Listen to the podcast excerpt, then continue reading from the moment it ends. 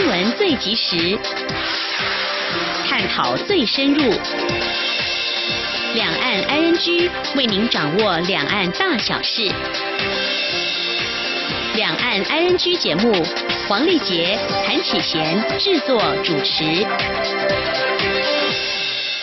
各位听众您好，我是黄丽杰，我是韩启贤。今天是二零一八年七月二十七号星期五，欢迎收听每周一到周五的两岸安居节目，六十分钟为您掌握两岸最硬的焦点新闻，还有交流互动。稍后节目照例会先来关心新闻，重点包括了北京施压美国航空改名，美国参院共和党党鞭恐霸凌，立法院院长首例苏家全访问法国国民议会，台湾布局非洲友邦施瓦蒂尼办要角，近期转。录了吗？六月景气灯号已经转为黄蓝灯。年底公投榜大选选举人数暴增到一千九百七十九万人。关心完新闻过后，今天的话题 ING 单元，我们来关心财经议题哦。全球经济复苏，但美国和中国大陆贸易摩擦升温，以及有哪些影响，受到各界关注。而台股大盘指数目前在万点之上，第二届表现有哪些观察焦点？美洲贸易战等国际经济因素有何影响？而展望下半年，又哪些经济与趋势发展需要特别来关注呢？这一题稍后将访问财讯双周刊主编刘志明观察解析。嗯，那么关注财经焦点之后呢？今天呢，我们要来谈个话题，就是因应迈入高龄化社会，目前台湾正在研议要仿效日本，终身九十三天有薪顾老假。我们今天的专题报道会带你了解这项做法如何减轻上班族的负担。此外呢，也谈谈这打针到底有多可怕，多数的婴孩呢挨针都哇哇叫，医师的安抚动作为什么没有办法奏效呢？另外呢，中国大陆竟然有。一位啊，可以说一名六个月大的婴儿竟然嚎啕大哭，还大喊打针还真疼啊！是不是惊吓过度逼出他说话的潜能了？另外呢，有三岁大的男童为他的妹妹要打针向医师来求饶，这难道注射只能够忍痛吗？听说现在已经有像贴 OK 泵的方式取代了，他如何降低恐惧疼痛感呢？稍后告诉你。好，接下来我们先来关心今天的重点新闻。轻松掌握的新闻，ING。美国的航空业者在二十五号期限前屈服于中国压力，更改网站定位的台湾称呼后，美国联邦参众议员陆续为台湾发声。十多位议员透过声明或推特指责后，再有重量级议员发声。美国联邦参议院共和党党鞭科宁二十六号指出，中国对航空公司的霸凌是大拼图中的一小块，美国应保持警觉。参议院外交委员会成员库恩斯也推文反对中国企图威胁企业，并有意清除致力人权、法治、民主台湾。的存在，他与美国国务院和国会同仁站在同一阵线，支持台湾在网站的正确名称。华盛顿邮报专栏作家罗金撰文认为，各国应联手制定应应措施来应应。美国联邦众议员约霍二十六号在华府智库战略暨国际研究中心二十六号所举行的这项南海研讨会上说，美中关系已经从竞争走向可能的冲突，南海是最佳的例证。他支持今年取消邀请中国参与环太平洋军演，并且呼吁应邀请台湾参加。约霍指出，中国已经不再是和平崛起。他更引用前国防部长盖茨曾经著作当中提到的“美国依台湾关系法对台军售”，但是中国态度已经跟一九七零年代大不同。有解放军将领直言告诉美方，那是因为过去中国衰弱，现在强大了。他表示，中国的言行展现侵害民主国家的自由发展，在南海上以切香尝试的做法，步步压迫邻国。如果美国不引领各国齐力对抗，中国就会成为区域秩序的主导力量。立法院院长苏家全近日访问法国，参访了法国国民议会。国民议会有台小组主席塞沙里尼于推特发文表示，这是首度有立法院院长进入国民议会议场，民主的普世性让彼此齐聚。共和前进党籍的塞沙里尼二十五号在推文发文文末标注台湾的外交部。塞沙里尼在另一则推文中表示，接待苏家全先生，台湾的国会主席。以十五年未访法国，塞沙里尼表示，很多人认为华人世界不会追求人权，但台湾是绝佳反正，也是人类普世性的极好证明。此外，他很高兴宣布出售了十七架空中巴士给台湾的星宇航空，售价达到六十亿美元。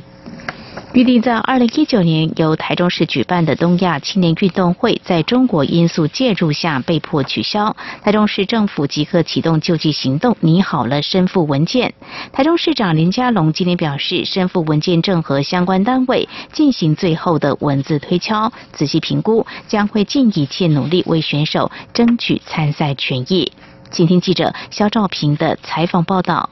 台中市长林佳龙二十七号视察东亚青运的网球赛事场地，看到陆续完工的球场，对比主办权被剥夺的处境，林佳龙坦言有点难过。但一想到年轻选手第一次在台为国争光的机会被影响，直说市政府会跟中央与中华奥会一起努力，不能让孩子失望。林佳龙说：“那这个变化哈，我想呃，受害最深的就是这一些年轻的选手，啊，他们一生啊，他们第一次啊要为国争光的机会啊就被剥夺掉，好，所以我想这个是我们全体台湾人的事情。”我们不能让这个孩些孩子们失望，好，我们要尽所有的努力，好，来为他们争取参赛的权利。林佳龙表示，台中市政府已经拟好申复文件，目前正与体育署、中华奥会进行文字的最后推敲，会尽一切努力提出申复。林佳龙进一步表示。东亚奥会不仅做出错误决定，甚至这更是一场被告缺席的审判，相关作为已经违反奥运精神。因此，他呼吁国际能有更多声援，别残忍对待这些年轻选手。林佳龙说：“哦，所以这个是被告缺席的审判。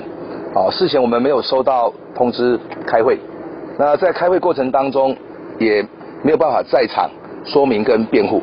哦，而且事后收到的。”这个韩文也完全没有具名任何理由，就剥夺了我们的主办权。好，这是很明显的啊程序上啊的一个啊错误。那实质内容上啊也以政治的理由啊去介入啊这个运动，我相信这都违反奥运的精神。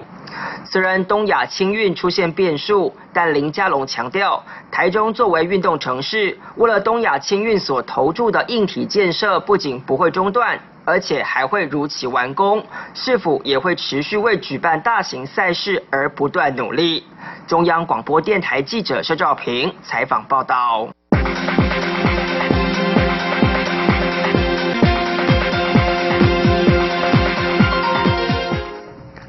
面对中国长期经营非洲作为，我政府提出非洲计划，因应初步选择南部非洲作为台商布局非洲的切入点，未来再从这些国家逐步向外延伸。外交部并在今天二七号举办首场投资南部非洲开创新商机研讨会，邀请史瓦蒂尼、南非、莫桑比克等三个国家驻台代表以及台商学者共同出席，希望借此增进台商对这三个国家投资环境了解，并强化未来与该地区经贸投资的合作力道。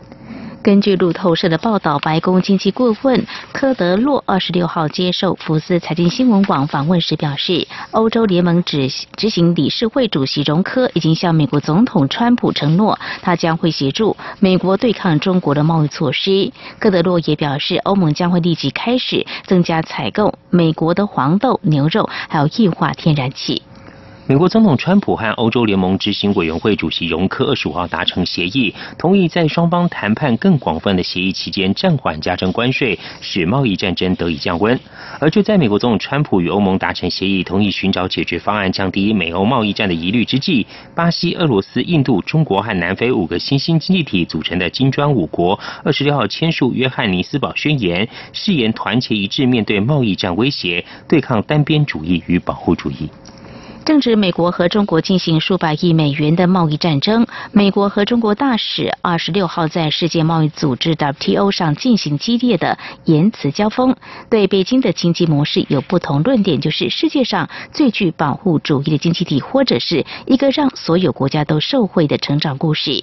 美国驻世界贸易组织大使西达南说：“尽管中国一再宣称自己是自由贸易和全球贸易体系的坚定捍卫者，但实际上中国是保护主义以及重商主义最严重的国家。中国国家主导的经济做法对贸易和投资造成伤害，让人无法再忍受。中国的法律只是国家的工具，法院也只会对共产党听命行事。”西达南指出，对中国而言，经济改革只是让政府和共产党更容易掌控经济，强化国家部门，特别是国营企业。但是，中国驻世贸组织大使张向臣则回应，习大大的说法带有火药味。不过，他的报告是不成熟的，并没有证据支持中国国家控制企业的说法。国际货币基金 IMF 二十六号表示，中国经济持续表现强劲，预期今年将成长百分之六点六，较去年的百分之六点九略慢。北京当局过去两年设法抑制信贷快速成长，经济学家和分析师表示，这将造成中国近期成长趋缓，但需要避免成长大幅放慢和长期金融危机风险。IMF 表示，在实施迫切需要的财政改革和经济再平衡同时，中国需要坚持去杠杆的政策方向。南韩当局在今天表示，一架中国军机闯入南韩的防空区域，时间长达四个多钟头。他们紧急派遣军机升空拦截，要中国军机离开。中方则是没有立即置评。首尔政府在二零一三年扩大南韩的防空识别区，其中一部分和中国大陆新主张拥有主权的区域重叠，但是防空识别区并不具国际法的约束力。而在今年二月和四月，中国军机也曾经飞经南韩的防空识别区，在去年则至少有两次类似的案件。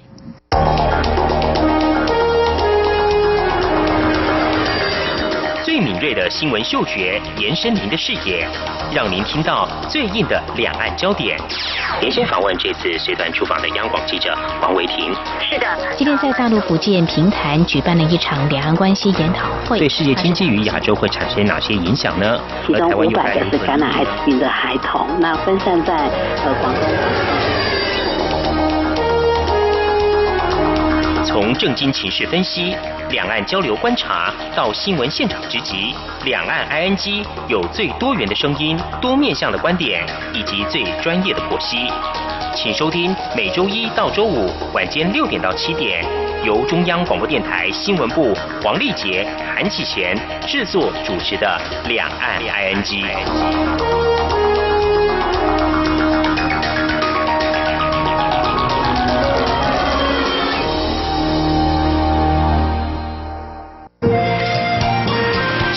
阳光背打开了世界之窗，是阳光翅膀，环绕着地球飞翔。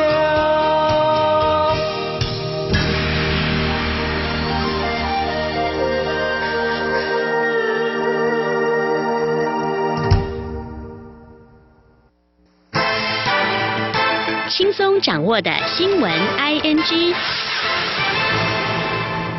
接着来关心财经焦点，台北股市今天二十七号延续震荡走高走势，指数中场收涨六十五点一七点，电子股表现亮眼，内股指数涨超过百分之一，加权指数今天收在一万一千零七十五点七八点，涨了六十五点一七点，成交值新台币一千两百多亿元。汇率部分，台北外汇市场新台币对美元今天二十七号收盘收在三十点五九二元，贬了一点九分，成交金额六亿多美元。国发会今天公布六月景气对策信号综合判断分数二十二分，较上月大幅减少了七分，让灯号从景气稳定绿灯降为趋弱的黄蓝灯。国发会分析，电子零组件业表现不好是变灯最主要的原因。不过第三季将会进入电子业的旺季，期盼这个月的灯号是单月因素，下半年仍旧审慎乐观。请听记者杨文军的采访报道。国发会二十七号公布六月景气对策信号综合判断分数为二十二分，较上月修正后的二十九分大幅减少七分，是二零一三年七月灯号构成要素改制后首次大跌超过七分，也让灯号从景气稳定绿灯降为转弱的黄蓝灯。九项指标中，货币总计数 M1B、工业生产指数、海关出口值变动率、制造业销售量指数、制造业营业气候测验点各减一分，批发、零售及餐饮业营业额减两分，其余各项分数不变。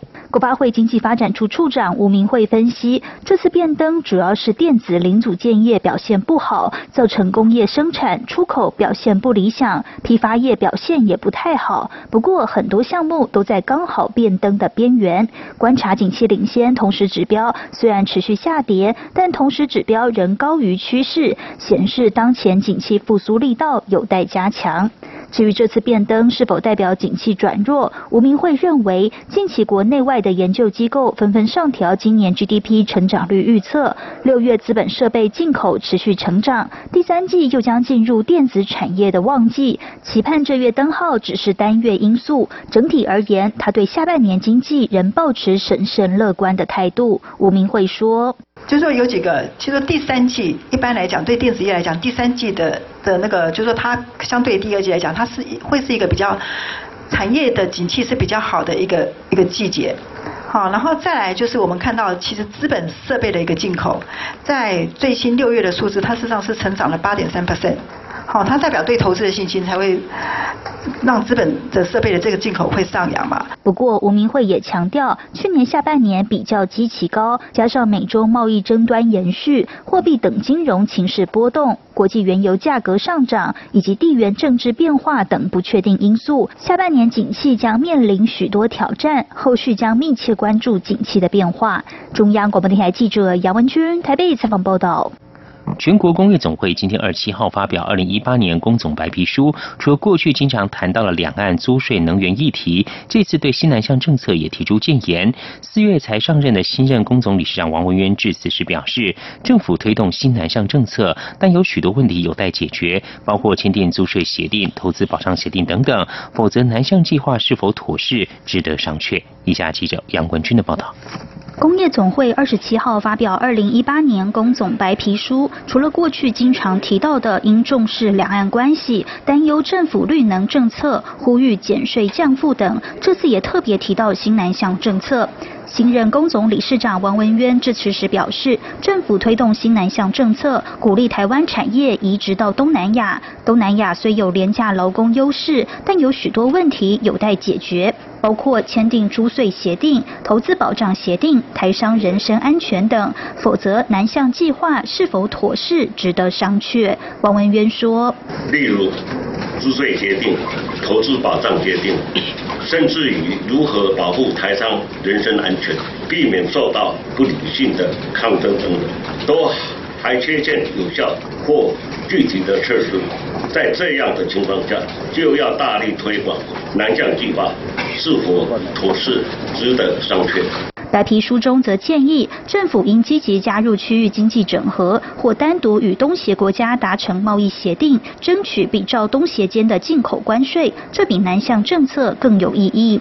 王文渊也提到，中国大陆国务院总理李克强提出“中国制造二零二五”，要让中国从制造大国变成制造强国。美国总统川普也提出让美国再次伟大，都在强调以制造业治国。但台湾民粹社会环境对制造业都带有反对声浪。白皮书中更以数据佐证，环保署的资料显示，台湾 PM 二点五来源，交通占三分之一，境外输入占三分之一，工业占三分之一。可是大家却将 PM 二点五怪罪在燃煤电厂及化学工业，这种民粹无法解决环保问题。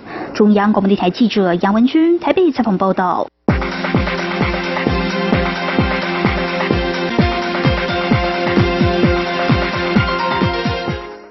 政治焦点：马英九文教基金会在今天举办成立茶会。前总统马英九表示，过去八年执政犯了一些错误，让人民反感。卸任这两年来，他一直在检讨，也觉得很愧疚，因此认为有必要成立一个基金会，针对民众所关心、有助于国家发展的议题，凝聚各方智慧，找出方法解决问题。他也强调，这个基金会超越了选举，是为台湾找出正确的方向。前总统马英九成立的马英九文教基金会今天二十七号举办成立茶会，外界认为马英九成立基金会意在二零二零年再攻总统大位。对于马英九这半年来人气高涨，是否有被逼宫的压力？党主席吴敦义受访时表示，不会，没有这种事。因为马总统民调高，我们高兴；当然民调低，我们也会关心。民调就是有高有低，政治人物本来就是这样。对于外界质疑马英九基金会将成为第二个党中央，吴敦义说不会，党中央永远只有一个。而距离年底大选不到半年时间，各阵营紧锣密鼓备战，而民进党延续全代会的团结气势，进一步在今天公布了党主席蔡英文巡回各县市为党籍参选人授旗的辅选行程。民进党秘书长洪耀福表示，公布授旗时程表，如同是民进党的辅选旗手式，未来会搭配不同区域，说明改革成果跟执政成绩单，进一步争取民众的支持。中选会今天二十七号表示，年底九合一选举人数共一万一千九百二十一万，比上次总统大选多了大约四三万人。再加上年满十八岁的公投手头足五十八万人，年底公投榜大选总投票人口达到一千九百七十九万。光是九合一选举部分就要增设三百零六个投开票所，工作人员增加八千人。来关心社会焦点，先看到台湾花莲地检署检察官林俊佑带警察擅闯幼儿园办私案，离谱行为引发了众怒。法部长蔡清祥今天接受访问时，他表示对于这段行为表示不耻，并且强调会严正处理，同时加强对检察官的训练。而行政院方面则表示，行政院支持修正相关的法律，淘汰不适任检察官，并且防止其滥权。中国当局大举查办长生生物疫苗案后，中国大陆舆论质疑当局抓小放大，不敢查理属央企的武汉生物。而湖北省食品药品监督管理局二十六号在官网以疫苗监管问答的方式，公布武汉生物制品研究所有限公司疫苗效价不合格的原因是分装设备短时间故障，导致待分装产品混悬液的不均匀。长生生物科技有限公司二十五万支疫苗主要流向山东，武汉生物量更大，有四十。万只，其中十九万只流向重庆，二十一万只流向河北。中国金融反腐有了新消息，前银监会主席助理杨家才因为受贿罪等罪名，最近被判有期徒刑十六年，罚金人民币两百万元。杨家才被指控在一九九八年到二零一七年，利用职务之便，直接或透过他的妻子、儿子非法索取或收受他人财物，折合人民币共计两千三百零八点六二万万元。以上就是今天的重点新闻，这里是中央广播电台，您现在所收听节目是两岸 I N G，稍后为您进行话题 I N G 单元。敏锐的新闻嗅觉，延伸您的视野，让您听到最硬的两岸焦点。连线访问这次随团出访的央广记者黄维婷。是的，今天在大陆福建平潭举办了一场两岸关系研讨会。对世界经济与亚洲会产生哪些影响呢？其中五百个是感染艾滋病的孩童，那分散在呃广东。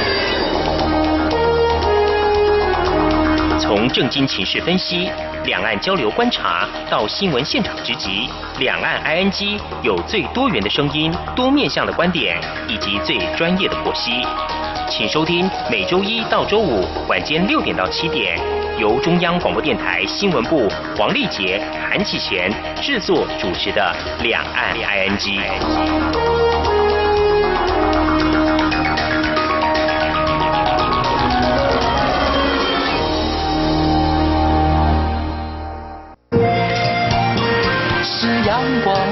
打开了世界之窗；是阳光翅膀，环绕着地球飞翔。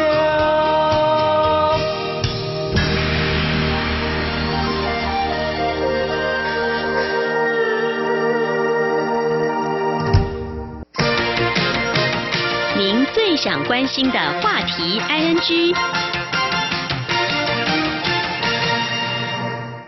这里是中央广播电台，您现在所收听的节目是《两岸安居》。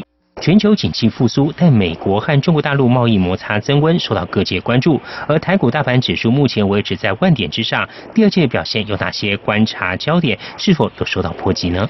而展望下半年又有哪些经济因素跟趋势发展，我们特别值得关注呢？相关的议题，我们在今天访问《财讯双周刊》的主编刘志明来观察解析。非常欢迎刘主编，你好。主持人你好，各位听众大家好。主编您好，主编，尽管受到美中贸易战的冲击哦，外资是大卖台股，不过台股的大盘指数目前仍维持在万点之上。在第二季大户还有散户的交易人数统计的一些数据跟资讯，我们其中有哪些需要关注的部分？其实大家观察哈，台股在六月到七月的时候是有一个比较大的回档嘛哈。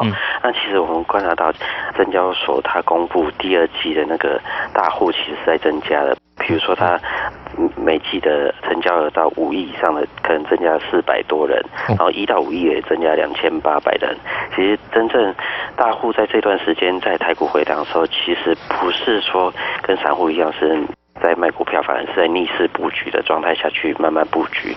那其实我们也看到这个大户的那个千张大户持有的那个成长的那个状态下，可以分为四个大族群，然后他们可以慢慢的在慢慢布局中。嗯哼，呃，内资支持还有逆势布局台股原因，您观察到底有什么样的原因呢？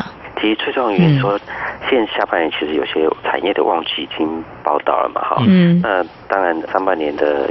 因为台币的贬值，很多尤其第一季的部分，很多产业其实是有汇损的。但是第二季的台币已经贬值后，它的汇损的状态已经可能都回冲了。所以说，你可以知道说，可能在八月十五号之前公布上半年的这些业绩的话，其实它的营收跟获利都可以还有不错的成绩单。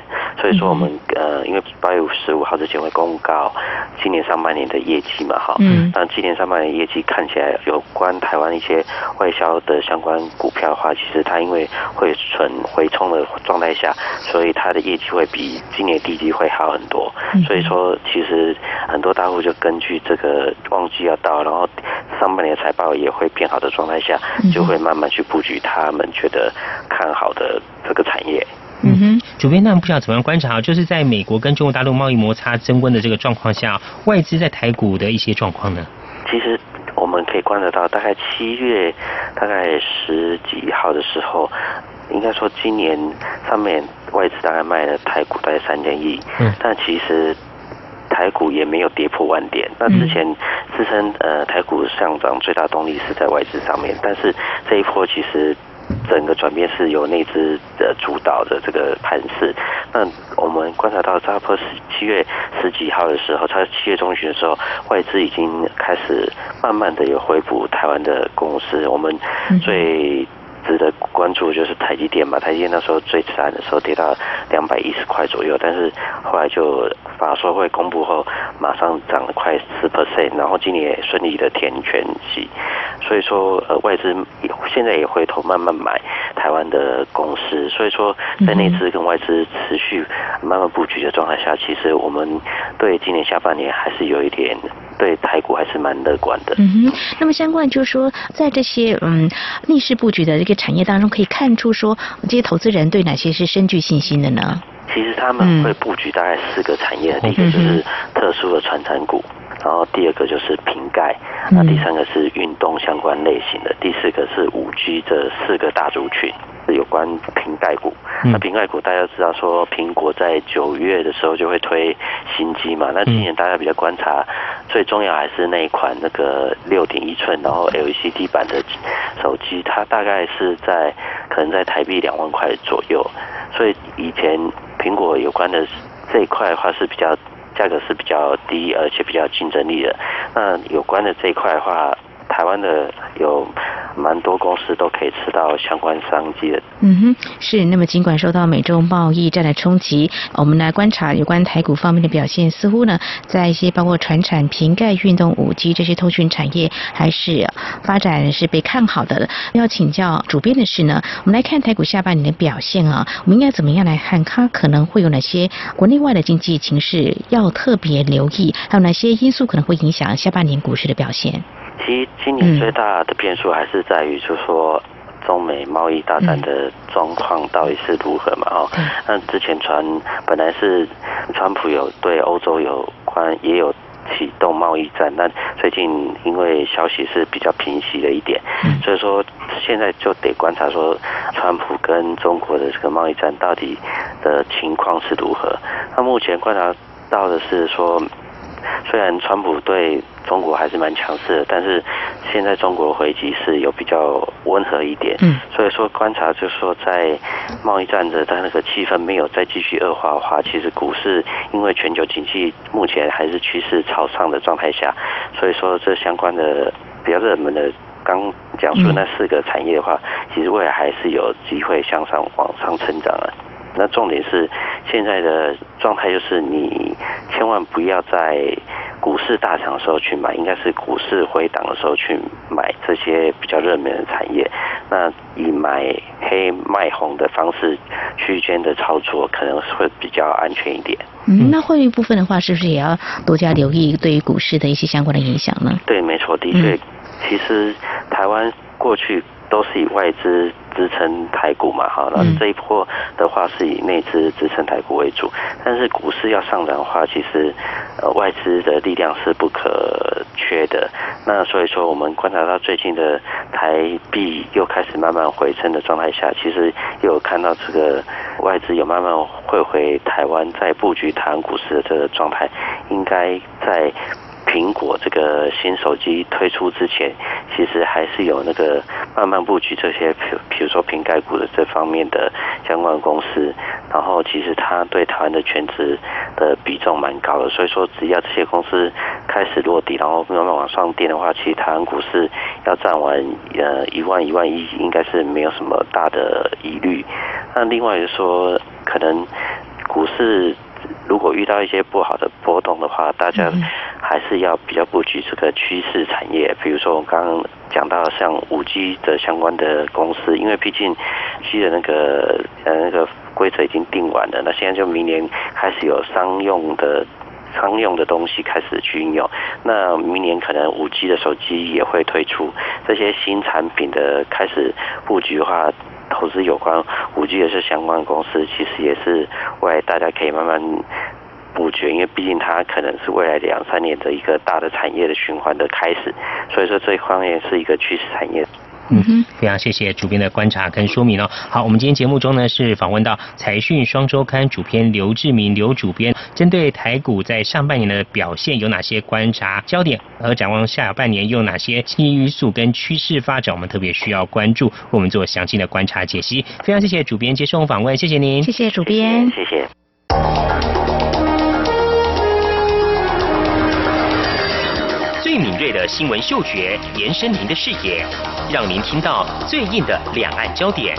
连线访问这次随团出访的央广记者王维婷。是的，今天在大陆福建平潭举办了一场两岸关系研讨会。对世界经济与亚洲会产生哪些影响呢？其中五百个是感染艾滋病的孩童，那分散在呃广东。从正经情势分析。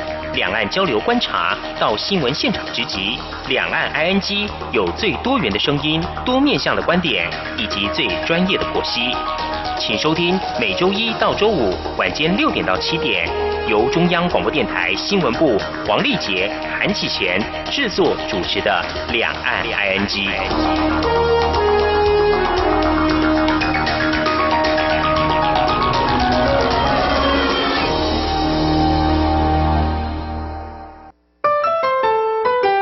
夏日炎炎，做什么好呢？每天热成这样，假日也没做什么，就枯燥的过了。想要充实一下生活，可又不知道到哪里去。那就参加两岸 ING 谈话题，好礼藏在节目里的活动吧。每周新话题，两岸新闻探一探，东西南北谈一谈，生活怎么会平淡？怎样参加呢？收听节目后，听友只要写下时事题答案以及通关密语，并且附上姓名、地址及联络电话，电子邮件寄到 i n g at r t i 点 o r g 点 t w i n g at r t i 点 o r g 点 t w。节目每周将抽出两位回答正确的听友，送出夏日好礼哦。那就让我们把握盛夏好时光，一起打开认识两岸之窗。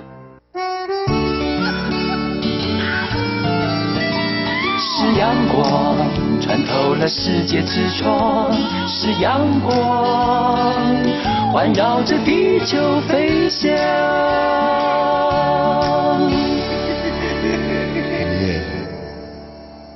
这里是中央广播电台，您现在所收听的节目是《两岸 ING》。台湾正式迈入高龄社会，长期照顾是一大课题。根据劳动部的推估，目前每五名上班族就一人得担负失能家人照顾，蜡烛是两头烧，常导致有照顾者不堪负荷而离开职场的情形。嗯哼，那么中华民国家庭照顾者关怀总会，也就是家总，特别提出了照顾不离职的对策。除了征求更多幸福企业好点子之外呢？也呼吁政府仿效日本，延役九十三天有薪顾老假，让在职照顾者不再被迫退场。那么，接下来我们来听记者张婉如的专题报道。是利用自己的假、自己的休假去做的。那因为呃疾病来得很突然，不是计划性的需要去请假，所以在自己的假用完的的时候，呃造成一个很大的压力，就是家人怎么办？会影响到你的考评吗？后来我觉得是。五十岁的王小姐，过去十年经历父母相继重病卧床，身为家中的未婚长女，一肩扛起主要照顾者的角色。在工作与照顾蜡烛两头烧的情况下，也顾不得同事及雇主的眼光。张小姐也曾经有着类似的经验。四年前母亲失智后，就医及看顾的需求频繁，但是全职工作又不能随时请假，上班很难安心。那那一次的全职照顾师长，他一大早起来说：“哎呀，这是哪里呀？”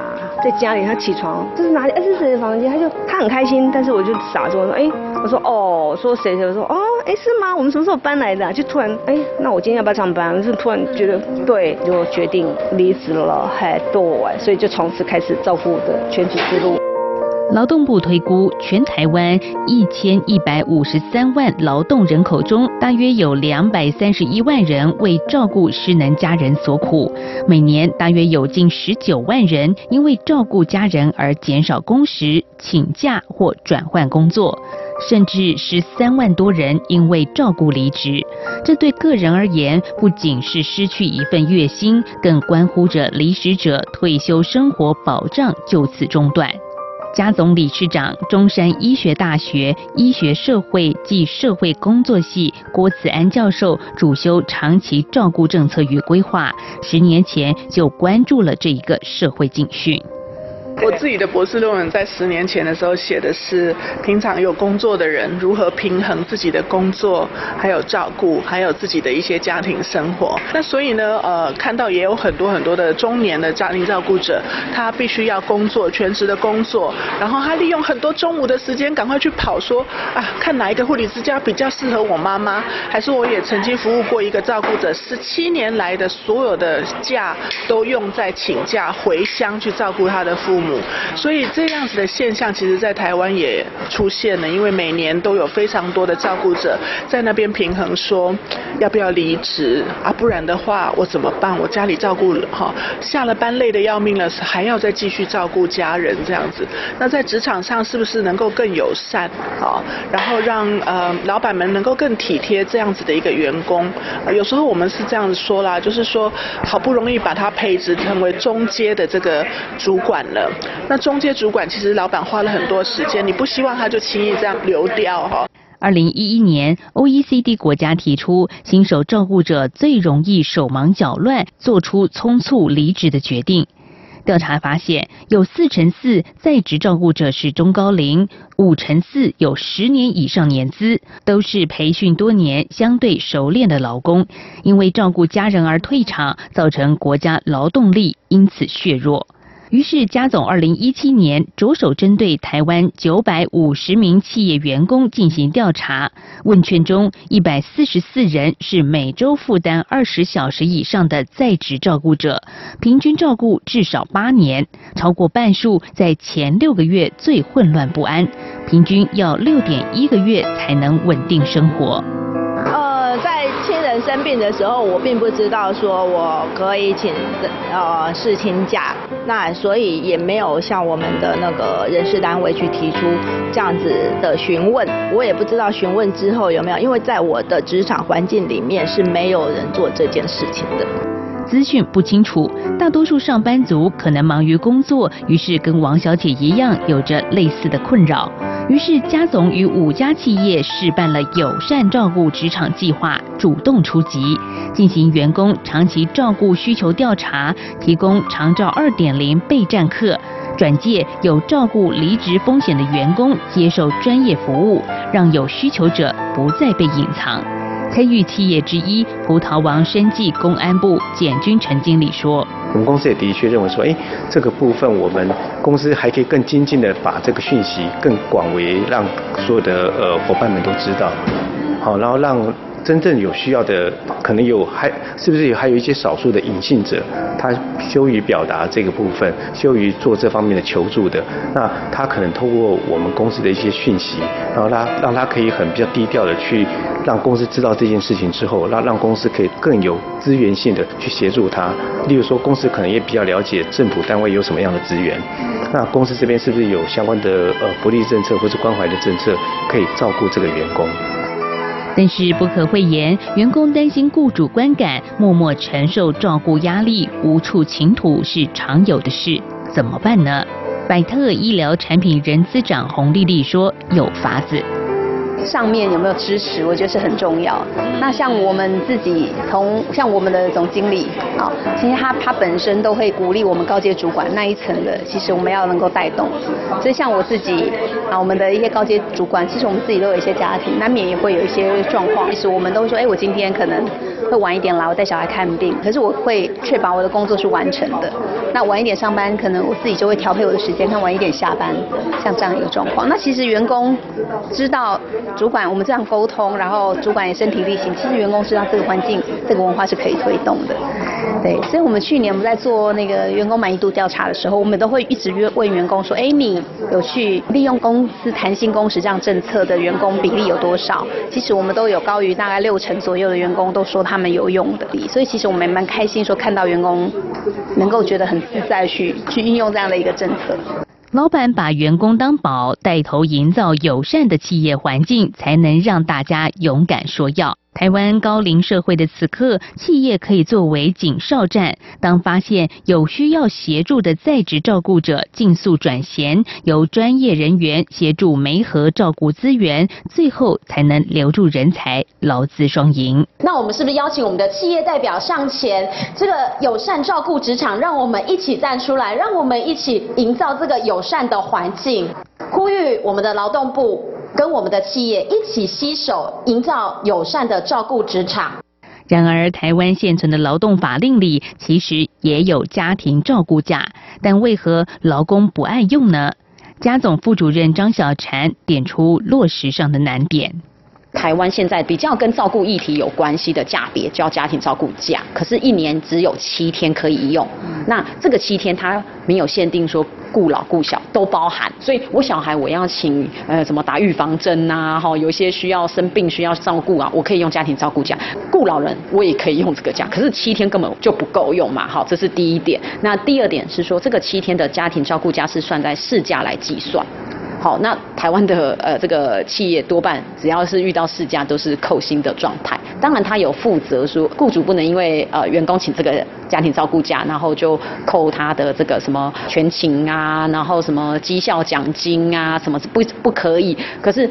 呃，我想很多企业都会有所谓成本考量，他们就会说，哦，你没有出席呀，那就会有很多的在考绩上有有时没有的，就会有一些调整这样子。呃，为什么要去倡议这个价别？其实是鼓励我们的政府看到在职照顾者的需求，那我们的在职照顾者他才可以依法有据，我可以去申请这个，然后我的照顾的安排，我才有更充分的时间去做准备。江总提出，与台湾同样面临高龄化、少子化的日本为例。安倍内阁在二零一六年提出零借户离职对策，扩大公共照顾资源与服务，并且修正九十三天雇老假可以分三次使用，由雇主保险给付六成薪。因此，加总建议劳动部可以考虑使用每年五十亿元新台币的就业安定基金，仿效日本延役九十三天的雇老假。还记得为了照顾失智母亲而一度离职的张小姐吗？透过长照二点零资源与友善雇主的协助，现在的她已经成功重返职场，甚至在情况允许下，带着失智母亲一起上班。大家走进去都知道我的状况，好，所以就刚好隔壁社区有缺一个管理，呃，类似做柜台，然后简单清洁，然后时间上可以。他说，哎，沙姐，你不要试试看，是隔壁巷子而已。好，因为工作性质关系、时间关系，业主就可以同意说，好，时段可以让我就是时间 delay，那我再补时间，那这样上班时间没有那么硬性的话，那或许大家就可以配合看看。好，因为有得到业主的允许，好，所以他可以让我带着妈妈去上班，因为性质上不影响嘛。只要住户没有挑剔、没有批评，我觉得大家应该合作，可以继续再签约下去。这也是为什么我回到那个职场，因为之前我的职场但不是在这一块，那但之前没办法回去是碍于说，妈妈常常会有突发状况，你常常会迟到，你常常没有办法准时，那这个问题会困扰的，我没办法去应征所谓的正常工作，啊，因为他是失智患者，所以状况会比较多。这个工作性质就比较符合我现在的需求，好，就是因为它有弹性，所以就是哎，我觉得工作半年多来，我觉得还蛮蛮开心的。先进国家与企业已经推出许多针对在职照顾者的友善做法，包括请假制度、弹性工作、支持性服务等措施。您也在幸福企业工作吗？贾总公开征求照顾不离职好点子，不但有奖金可拿，也能跟大家分享您的企业幸福。央广记者张婉如专题报道。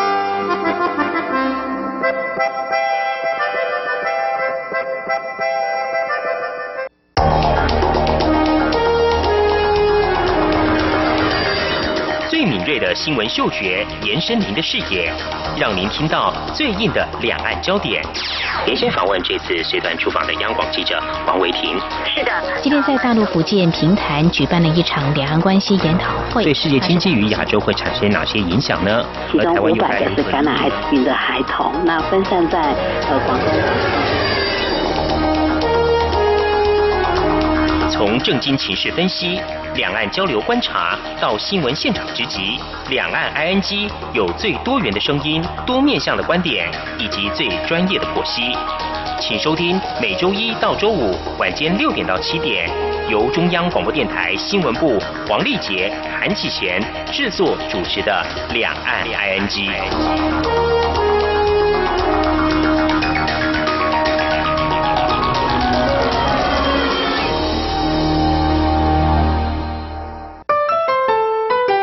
夏日炎炎，做什么好呢？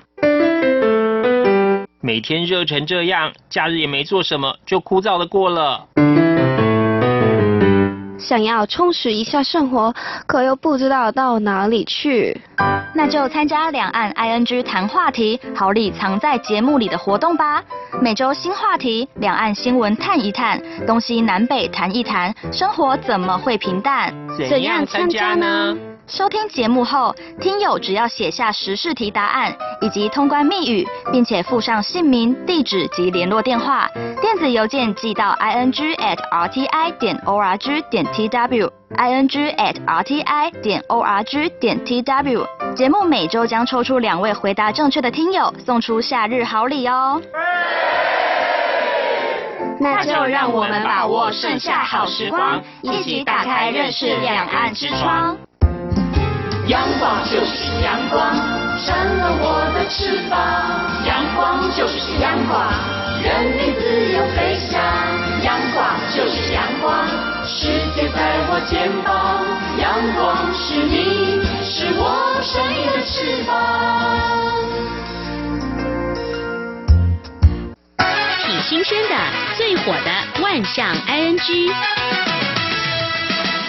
这里是中央广播电台听众朋友继续收听的节目是两岸居，相信我们听众朋友，那么在这阵子呢，也会关心有关这样的新闻事件，就是有关中国大陆的啊，这个疫苗好像出事了。嗯。那么有六十五万支的这个白百破，就是百日咳、白喉、破伤风的疫苗，好像有问题。那么当然，中国大陆的当局已经开始在做一些查查的动作了哦。呃，也看呃相关的报道说，有中国大陆民众。众呢想要去香港或者是来到台湾来打疫苗。那么在我们台湾当局，像我们卫生署疾病管制署就特别说，嗯，台湾幼儿疫苗是公费的，是不用花钱的。不过接种对象呢，限定必须是中华民国国民或者是父母双方有一方持有居留证的，而且呢，重点是啊，嗯，在台湾这个疫苗大部分都是从国外进口的，对，所以这个保存期限也只有两年，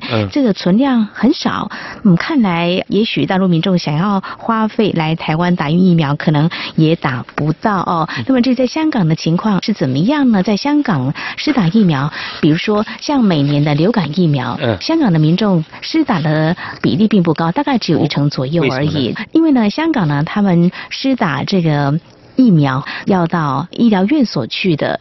管道并不多，那加上有些民众会觉得说，呃，或许疫苗也不是那么有效吧，因为存在这种心理哦，对，怕打针。哎，或许吧。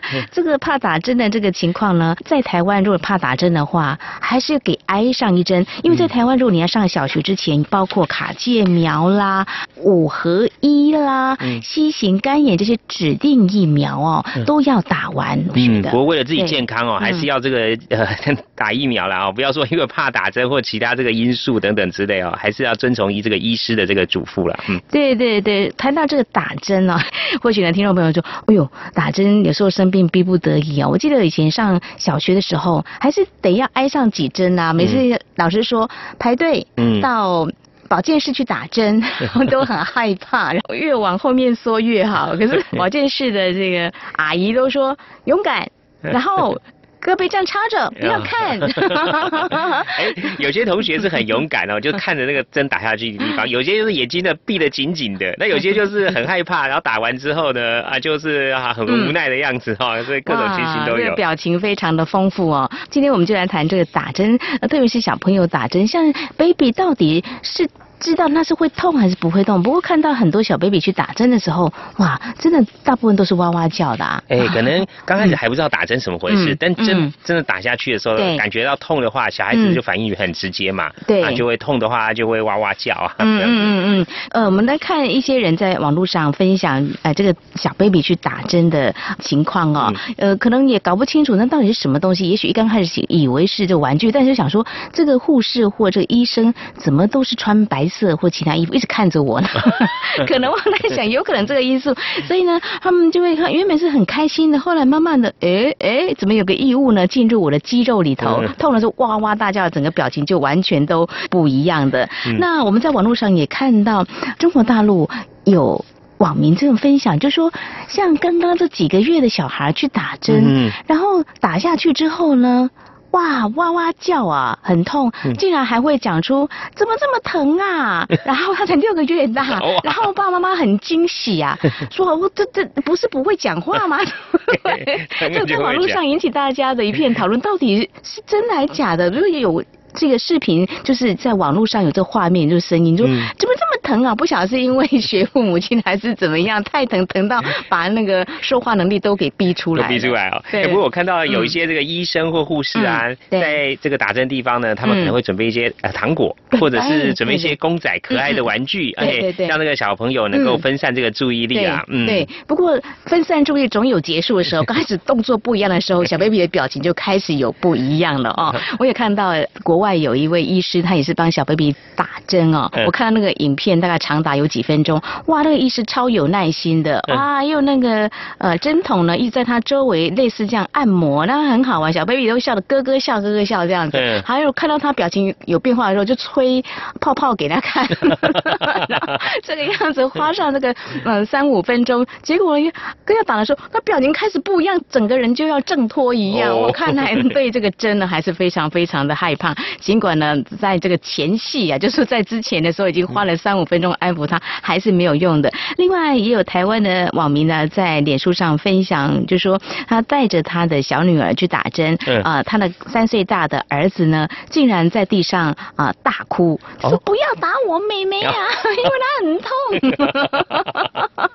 哇，这个这个小朋友 以前打过针，可能知道会有痛，对啊，心疼妹妹。对对对，他很很心疼他的妹妹，不要打我妹妹啊！我觉得真的是蛮可爱的。呃，我们谈到说，呃，小朋友要打针，其实呃也有网民在这个网络上分享，即便是四五十岁就打针的时候，哇，那表情还是超痛苦的。